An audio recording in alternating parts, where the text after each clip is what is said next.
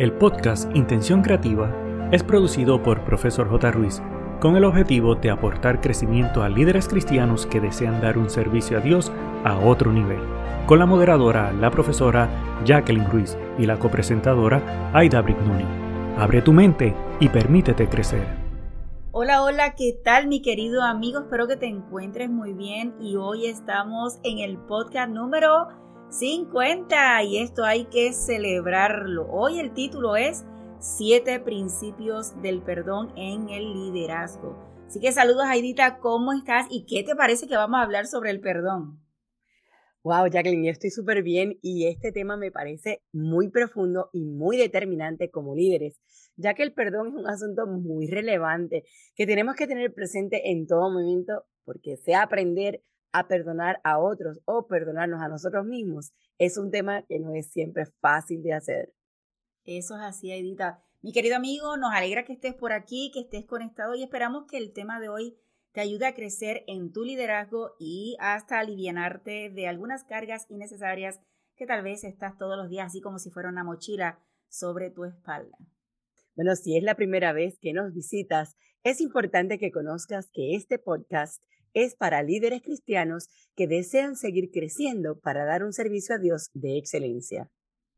Hoy, Aidita, con el dato curioso, antes de entrar a este tema, es importante que hablemos sobre dos datos, porque es importante, yo creo que, que como cristianos también tenemos que aprender qué es lo que ocurre a nuestro alrededor. Y no sé si sabes que hoy se está celebrando el Día Mundial de la Contraseña. El origen de esta fecha es parte de, de la investigador en seguridad de Mark eh, Burnett, que en su libro Perfect Password, fue escrito en el 2005, él anima a las personas a establecer un nivel de seguridad sumamente alto en la elección y el uso de las contraseñas y propuesto a celebrarse un día para verla. El propósito de esto es concienciar sobre este proceso de la contraseña. Hoy es importante que evalúes tu contraseña y evites el error más común de todos, que es utilizar la misma contraseña para todo y para colmo, fácil. Así que hoy tienes que hacer este proceso en celebración del día de la contraseña.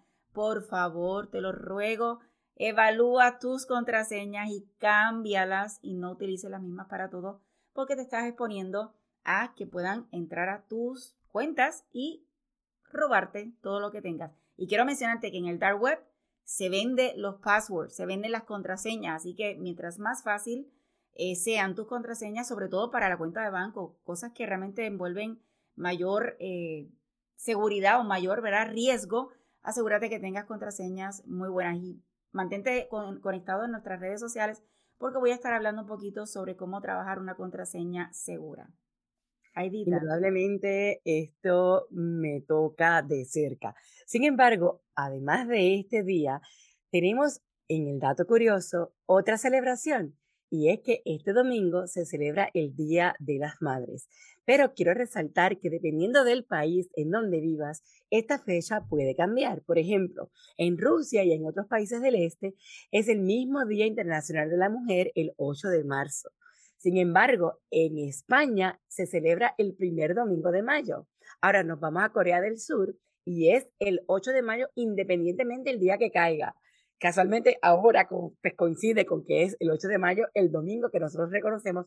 Sin embargo, este dato de Corea del Sur es que ellos celebran el Día de la Madre y el Día del Padre a la vez y lo llaman Día de los Padres. En Venezuela, Colombia, México, Japón y Estados Unidos se celebra el segundo domingo de mayo. La diferencia es que en México se acostumbra a celebrar desde el día anterior. Sin embargo, Japón acostumbra a regalar rosas rojas o claveles rosados porque para ellos el, rojo o los, los claveles rosados simboliza el amor y la pureza de las madres. Debo añadir, Aidita, debo añadir que se nos quedó aquí Puerto Rico porque está dentro del concepto de los Estados Unidos. Así que Puerto Rico, ¿verdad? También celebramos el segundo domingo de mayo. Indudablemente. Fíjate que en Francia es el último domingo de mayo. Si la fecha coincide con la celebración del día de Pentecostés, entonces lo celebran el primer domingo de junio. Argentina, por su parte, lo celebra el tercer domingo de octubre, debido a que la antigua celebración del calendario litúrgico conmemoraba la festividad de la maternidad de la Virgen María en octubre. Ahora, nos vamos a para más. Es el 8 de diciembre, coincide con el Día de la Inmaculada Concepción. Aquí, después de todo, lo importante no es el día en sí que celebren en tu país este día tan particular, lo importante es la celebración, pero no solamente por ser un solo día importante, sino que todos los días del año debemos de ser respetuosos con nuestras madres, amándolas, cuidándolas y haciendo todo lo necesario para que se sientan amadas, aceptadas y respetadas.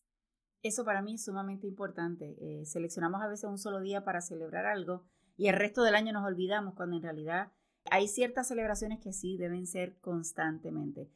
Querido amigo, tú sabes que a nosotras nos encanta la lectura y por eso queremos compartir contigo una cita que va muy ameno con el tema que vamos a, dialogar en el día de hoy. Y, el, y la cita dice así, el débil no puede perdonar. El perdón es un atributo de los fuertes. Y esto lo dijo Mahatma Gandhi.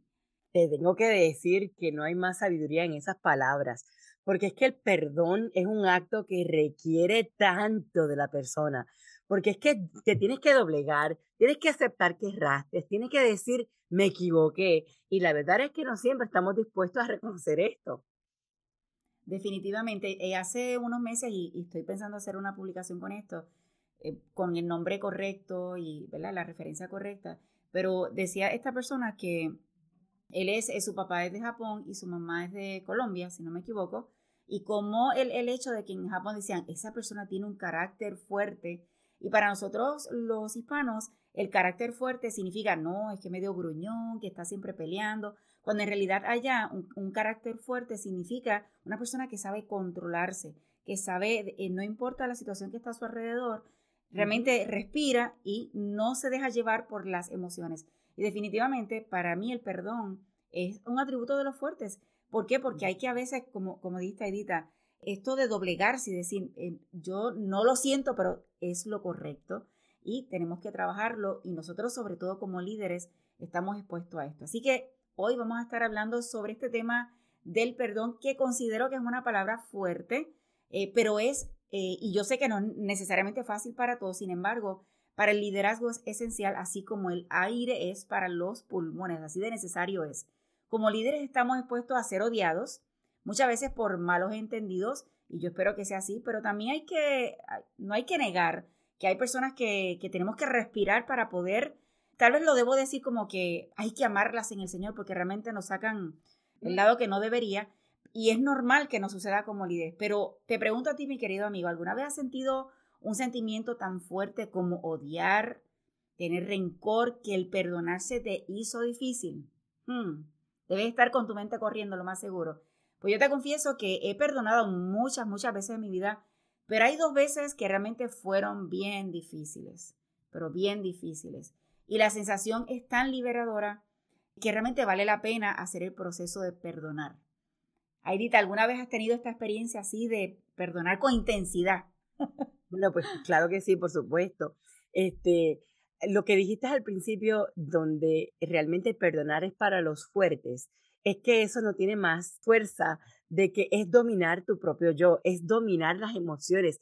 Gente, qué fácil es salir erupcionando en un volcán y decir todo lo que piensas sin filtro, pero la verdad es que perdón es algo que de verdad te toma en algunas circunstancias un proceso de, ah, ok, me toca, me toca. Y déjame decirte que a mí se me ha hecho mucho más difícil perdonarme a mí misma que, perdonar a otros. Sin embargo, quiero decirte que sea de una manera o de la otra, el efecto final es tan liberador que realmente vale la pena. Es que después te sientes tan liviano, tan liberado, tan, ah, tan, tan llena de energía, de energía, que realmente dices, valió la pena. Es así. Mira, estuvimos leyendo un artículo en inglés que fue de mucha inspiración y está escrito por Steve eh, Tillis. Hoy queremos hablar sobre siete principios que nos pueden ayudar a perdonar en el liderazgo y cuando estamos en el liderazgo por estar tan expuestos a veces, ¿verdad? Es mucho más fácil tener este tipo de sentimientos. Así que siete principios que nos pueden ayudar a perdonar. Por supuesto, si te interesa leerlo en inglés, vas a poder encontrar la referencia en las notas del episodio. El primer punto trata de que el perdón en el liderazgo requiere de mucha energía. Ahorita lo mencionábamos. si aprendemos a soltar o dejar pasar algunas cosas y a no tomar personal todo lo que pasa, esto realmente nos va a ayudar a poder enfrentar mejor las que realmente son las cosas que nos duelen. Número dos, el perdón en el liderazgo es más fácil cuando no defines a la persona por lo que te ha hecho. La persona que te está haciendo daño es muy probable que es un cristiano decente que está atrapado en medio de una situación volátil y no sabe tal vez cómo manejarla. Así que no juzgues toda su vida por lo que está haciendo en este momento. Adopta el tipo de perspectiva sobre su vida que te gustaría que adoptaran sobre la tuya. Esto para mí es esencial y esto para mí es el hecho de, como mencionaste arriba, el no tomar nada personal porque no sabemos la situación que la persona está viviendo en, ese momento al lado tuyo. Yo sé que es difícil eh, porque estamos recibiendo un, cantazo, estamos recibiendo algún aparente daño, pero si aprendemos a tener esta perspectiva será mucho más fácil. Jacqueline, el número tres me parece excepcional. ¿Por qué? Porque el perdón en el liderazgo es un estándar por el que puedes medir tu crecimiento espiritual. Y esto de verdad, gente, es sumamente interesante. ¿Por qué? Porque con qué frecuencia tú dices, lo siento, perdóname, me equivoqué.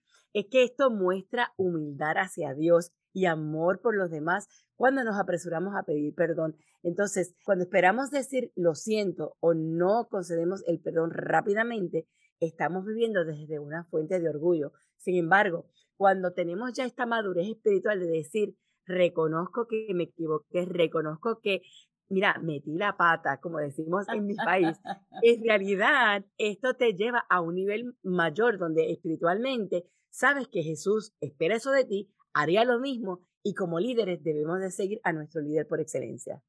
Es así. Número cuatro, el perdón en el liderazgo tiene una forma poderosa de quitar el vapor a una discusión. Si esa discusión está acalorada, el perdón va a aliviar esto. ¿Cuántos conflictos se inflan eh, casi para explotar porque la gente no quiere disculparse.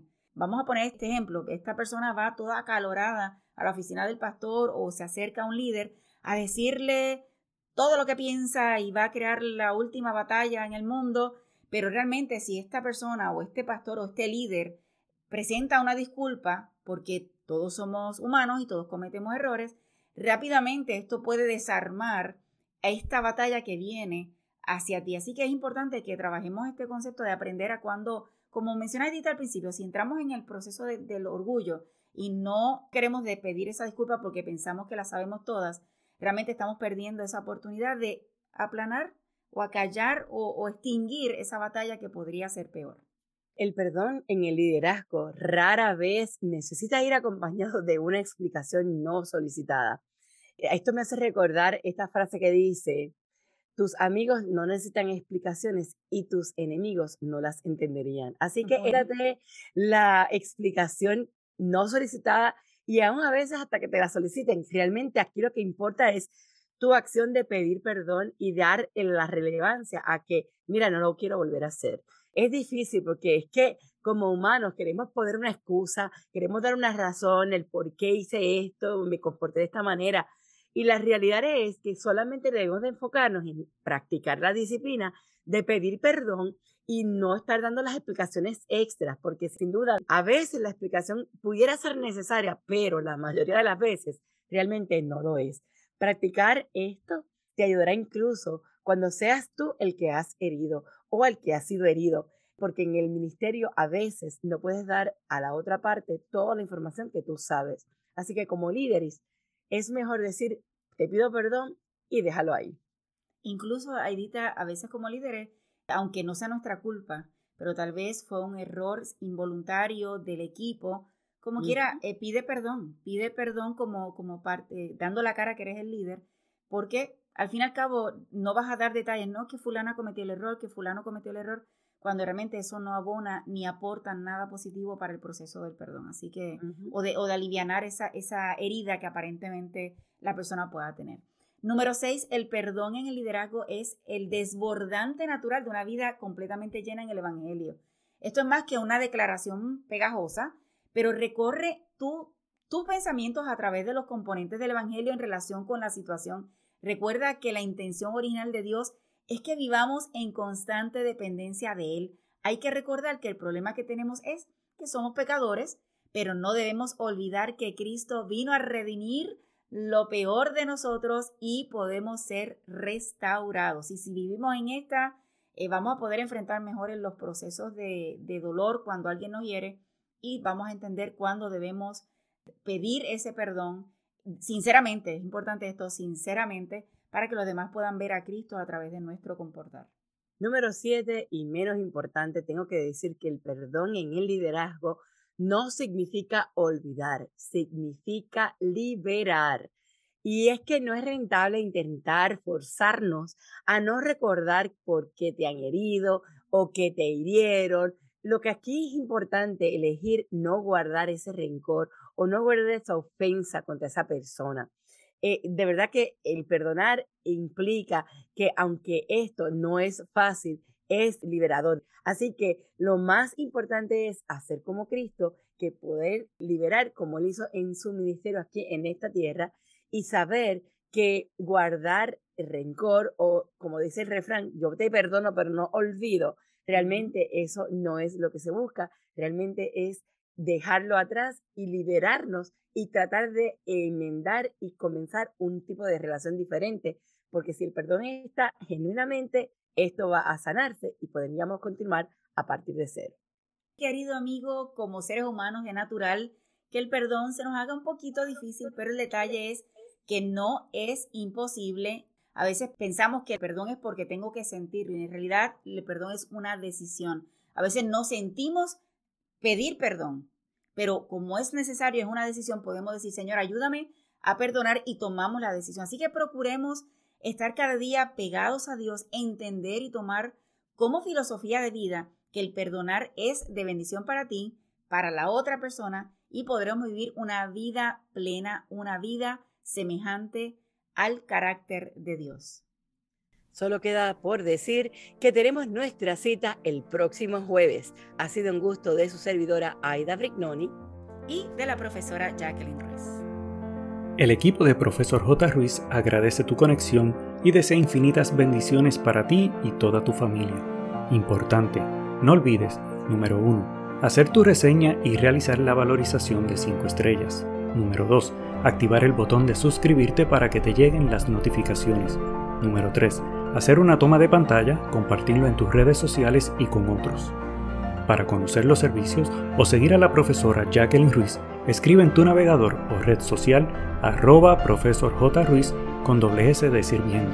Pero sobre todas las cosas, no te limites a nuevas oportunidades de aprendizaje.